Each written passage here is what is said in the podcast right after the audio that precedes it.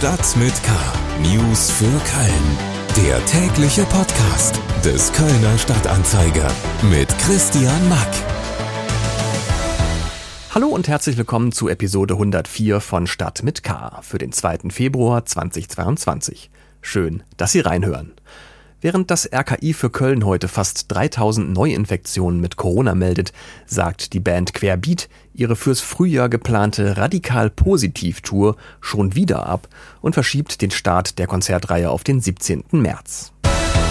Heute in Stadt mit K.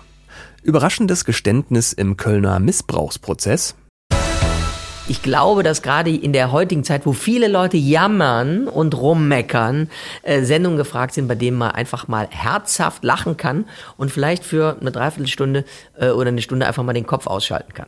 RTL bringt sieben Tage sieben Köpfe mit Guido Kanz als Moderator zurück. Und der Chef des deutschen Olympiateams mit ersten Eindrücken aus Peking. Schlagzeilen Nachdem ein Mann am Rheinufer in Köln-Riel am heutigen Mittwochnachmittag eine Babyleiche entdeckt hat, ermittelt jetzt eine Mordkommission der Kölner Polizei. Bei der Leiche handelt es sich laut Polizeiangaben um einen Jungen im Säuglingsalter, der zwischen Decken und Matratzen lag. Gefunden wurde er in einer notdürftig eingerichteten Schlafstelle in einer Aussichtsplattform nahe der Jugendherberge. Eine Obduktion soll nun Klarheit über die Todesursache bringen. Der Kölner Stadtrat stellt sich gegen die bundesweit zunehmende Radikalisierung sogenannter Corona-Spaziergänger. In einem Dringlichkeitsantrag wenden sich Grüne, CDU, SPD, Linke, FDP, Volt und Nicolin Gabrisch von den Klimafreunden gegen alle Formen der Verweigerung von Maßnahmen zur Pandemiebekämpfung. Außerdem werden Übergriffe gegen Mitarbeitende im Gesundheitswesen, des Ordnungsamtes und der Polizei verurteilt, die die Umsetzung von Corona-Maßnahmen verantworten müssen. Der Antrag soll zur nächsten Sitzung des Gremiums am Donnerstag vorgebracht werden. Steffen Baumgart, Trainer des ersten FC Köln, hat sich mit dem Coronavirus infiziert und kann den FC deshalb beim Heimspiel gegen den SC Freiburg am Samstag nicht coachen. Das hat der Verein am Mittwoch mitgeteilt. Der doppelt geimpfte und geboosterte Baumgart hatte nach einem negativen Schnelltest am Dienstag noch das Training geleitet. Ein Schnelltest am Mittwoch, der durch einen PCR-Test bestätigt wurde, war dann aber positiv. Mehr News gibt's auf ksta.de und in der neuen KSTA Nachrichten-App. Hintergründe und Einordnung zu weiteren spannenden Themen jetzt in etwas ausführlicherer Form. Kriminalität. Paukenschlag im Missbrauchsprozess gegen einen katholischen Priester am Kölner Landgericht. Jetzt hat der angeklagte Priester plötzlich und unerwartet ein Geständnis abgelegt. Fast acht Stunden war der Prozesstag am Dienstag schon alt, als der Richter die Neuigkeit verbreitete. Der Angeklagte gesteht. Übers Netz ist mir jetzt KSDA-Chefkorrespondent und Kirchenexperte Joachim Frank zugeschaltet. Hallo Joachim. Hallo Christian. Der Prozess gegen den Geistlichen ist ja nicht gerade arm an Überraschungen. Ähm, zuletzt war aus dem Nichts eine neue Zeugin aufgetaucht, jetzt das Geständnis des Angeklagten. Was hat der Priester denn genau gestanden und wie kam es zu dem Geständnis? Vorausging die Tatsache, dass eben diese neue Zeugin aufgetaucht ist, äh, die im Prozess sich als Zeugin hat zu erkennen gegeben. Und damit waren dann offenbar nochmal so äh, massive und substanzielle Anschuldigungen verbunden, dass der Geistliche die ihm neu zur Last gelegten Vorwürfe, die so aus den Jahren 2010 etwa datieren, jetzt eingeräumt hat in mindestens zwei Fällen. Aber es geht wohl auch um um fünf. Das ist jetzt noch nicht so ganz klar, weil dieses Geständnis am Montag in nicht öffentlicher Sitzung erfolgt ist und deswegen der Richter, das Gericht keine Auskünfte über den Inhalt geben kann. Aber nächste Woche kommt die Anklage und dann wird man sehen. Ja, okay, so richtig mit dem Gericht kooperiert hat der Angeklagte den ganzen Prozess über ja nicht. Wird sich das jetzt womöglich ändern? ich habe mit einem Experten für Strafprozessordnung gesprochen und der hat gesagt, ja, also U-Haft ändert in solchen Fällen häufiger mal was, also dass das so ein Umdenken des Angeklagten in Gang setzt. Der Richter hat gestern im Prozess sehr dramatische und eindringliche Worte gefunden. Er hat gesagt, äh, Sie haben uns hier äh, systematisch angelogen und hinters Licht geführt. Das äh, sagt viel über das, was du als Kooperationsbereitschaft oder nicht vorhandene Kooperationsbereitschaft gesagt hast. Mhm. Ein Geständnis ähm, ist da jetzt sicher hilfreich und da hat er auch gesagt, das äh, erkennt das Gericht natürlich auch an Und es käme jetzt halt vor allem darauf an, ob er bereit wäre, noch weitere mutmaßliche Opfer zu benennen, die eben noch nicht bekannt sind und wo es jetzt einmal darauf ankäme, äh, dass er sich nicht vom Gericht dann neuer Taten überführen lässt, sondern äh, mal selber noch sagt, hier, da gibt es auch noch andere Opfer, denen womöglich geholfen werden könnte und müsste. Es sieht also so aus, als steuere das Ganze jetzt auf Gerechtigkeit zu, aber schon vor über zehn Jahren wurde ja gegen den Angeklagten wegen Missbrauchs schon mal ermittelt. Rausgekommen war da nichts. Ähm, was ist denn jetzt anders?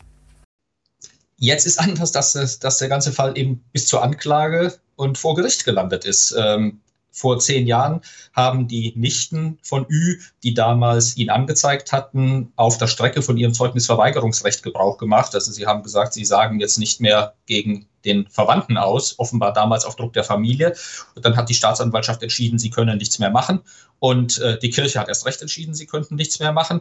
Und deswegen ist das damals im Sande verlaufen. Jetzt kam es zu einer Anklage, jetzt ist das Ganze vor Gericht gelandet und der Vorsitzende Richter der zweiten großen Strafkammer hier am Landgericht, Christoph Kaufmann, hat einen, wie ich sagen würde, spektakulären, exzellenten Prozess geführt äh, mit zahlreichen Zeugenbefragungen, die die ganze Abgründigkeit eines, ich würde mal sagen, unabgesprochenen Kartells des Schweigens und Verdrängens und Vertuschens nicht nur auf der Seite der Kirche, sondern auch bei vielen anderen äh, ans Licht gebracht hat. Also, dass das heute jetzt zu einem Urteil kommt und so viel ans Licht gekommen ist, das ist ganz, ganz wesentlich äh, dem Prozess und dem Richter zu verdanken. Wir bleiben natürlich dran. KSDA-Chefkorrespondent und Kirchenexperte Joachim Frank über den Missbrauchsprozess am Kölner Landgericht, in dem der angeklagte Priester überraschend ein Geständnis abgelegt hat. Urteilsverkündung soll nun an Weiberfastnacht, 24. Februar sein. Mehr zu dem Fall lesen Sie im Kölner Stadtanzeiger und auf ksda.de. Kultur wenn man aktuell die Glotze anmacht, dann hat man oft so ein bisschen das Gefühl von Zeitsprung. Da laufen dann wieder Sendungen wie Geh aufs Ganze, TV Total oder Wetten das. Und irgendwie fühlt man sich wieder wie Ende der 90er. Und morgen, am Donnerstag ab 22.15 Uhr, gibt es ein weiteres TV-Comeback. Sieben Tage, sieben Köpfe ist zurück. Als Gäste bei der Neuauflage werden unter anderem Thorsten Sträter, Larissa Ries, Kaya Jana und Mirja Bös dabei sein. Moderiert wird das Ganze vom Kölner Guido Kanz. Echt jetzt RTL? Noch ein TV-Comeback? Muss das wirklich sein? Ja, die Retrowelle läuft wieder und äh, viele Sendungen kommen zurück. Was spricht dagegen? Also wenn die Idee eine gute ist, dann halten sich Sendungen sehr lange oder werden auch wieder erfolgreich sein, wenn sie zurückkommen. Und ich glaube, die Idee von Sieben Tage, Sieben Köpfe ist einfach. Die kannst du mit zwei Sätzen jedem erklären, was da passiert. Da sitzen eben sieben Leute nur an einem Tisch. Da wird kein Flickflack geschlagen und, und haben zusammen Spaß. Und wenn dann die Mischung aus Spontanität und Gags, die man sich vorher überlegt hat, passt und stimmt, dann glaube ich, kann sowas auch im Jahr 2022 wieder genauso erfolgreich sein wie äh, Anfang der 2000er. Wie nah wird es denn am Original sein? Abklatsch oder Neuerfindung? Vieles ist neu, der Name ist der gleiche geblieben. Es gibt ein neues Logo, also neues Design, neues Studio. Es gibt neue Comedians, es gibt einen neuen Moderator, äh, hoffentlich auch neue Gags. Äh, aber das Prinzip wird das gleiche sein. Da sitzen sieben lustige Leute, die die die aktuelle Woche oder die letzte Woche bewitzen und die Leute zu Hause sollen sich mal eine gewisse Zeit zurücklehnen und einfach nur Spaß haben. Ja, sorry, aber das Format ist doch echt angestaubt. Keine Angst, die Leute zu langweilen? Wir sind ja in der Neuzeit angekommen. Also früher wurden noch Zeitungen hochgehalten. Das hat Rudi Carell gemacht. Sag ich, ja, hier gucken Sie mal, ich stand in der Express und so.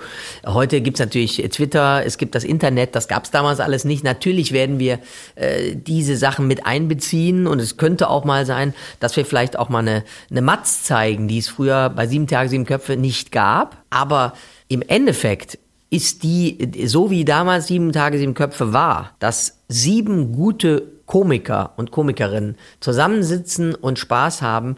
Genau das, was wir jetzt auch wieder machen wollen.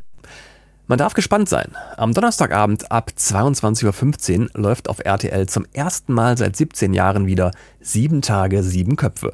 Moderiert vom Kölner Guido Kanz. Sport. Am Freitag beginnen in Peking die Olympischen Winterspiele und lange waren Olympische Winterspiele nicht mehr so umstritten. Zum einen, weil wir uns noch immer mitten in einer globalen Pandemie befinden und zum anderen aber natürlich auch, weil China bekanntlich ja kein Vorreiter in Sachen Menschenrechte ist.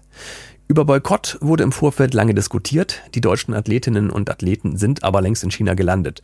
Zeit also nach vorne zu schauen auf die Spiele und den gebürtigen Hürter Dirk Schimmelfennig, Chef des deutschen Olympiateams, mal zu fragen, wie er die Situation vor Ort für die Sportlerinnen und Sportler so wahrnimmt. Also die Bedingungen hier, die Quartiere und auch die Wettkampfstätten haben olympischen Standard, so wie wir ihn auch aus Tokio gewohnt waren, also Top-Standard. Äh, auch die Stimmung ist gut, die Athleten sind froh dass sie angereist sind und jetzt äh, eben mit negativen Tests in der Blase sind. Freuen Sie auf die Wettbewerbe, konzentrieren Sie auf die Wettbewerbe. Und von daher, glaube ich, haben wir an der Stelle äh, eine gute Ausgangsposition. Irgendwas zwischen 19 und 31 Medaillen ist das Ziel der Deutschen in Peking. Ist das realistisch oder wäre man auch mit weniger zufrieden? Wir haben grundsätzlich im Wintersport eine Zielstellung, äh, wo wir sagen, wir wollen möglichst unter den ersten drei Nationen sein. Bei diesen Spielen ist die Situation äh, eine besondere, äh, besondere Rahmenbedingung für alle, die man so nicht vergleichen konnte bisher mit Winterspielen. Ich glaube, im Moment äh, ist die Zielstellung wirklich erstmal, dass wir die Athleten gesund an den Start bringen, dass sie dort ihre Leistung abrufen können und dann wieder auch gesund in die Heimat zurückkommen. Ja, das wollen wir doch alle hoffen. Am Freitag geht's los in Peking mit der Eröffnungsfeier der 24. Olympischen Winterspiele. Das ZDF überträgt ab kurz nach 12 Uhr mittags und um 13 Uhr beginnt dann die 100-minütige Zeremonie vor 3000 ausgewählten Personen. Alle Infos zu den Spielen, an denen übrigens auch der Kapitän der Kölner Haie, Moritz Müller, natürlich im Eishockey teilnimmt, gibt es dann auch im Kölner Stadtanzeiger und auf ksda.de. Das war's für heute mit Stadt mit K. Morgen gibt's wieder eine Folge, dann mit Helmut Frankenberg. All unsere Podcasts finden Sie überall da, wo es Podcasts gibt oder auf ksda.de. Gerne abonnieren und zum Beispiel auch bei Spotify bewerten. Mein Name ist Christian Mack. Bleiben Sie gesund und bis bald. Stadt mit K. News für Köln. Der tägliche Podcast.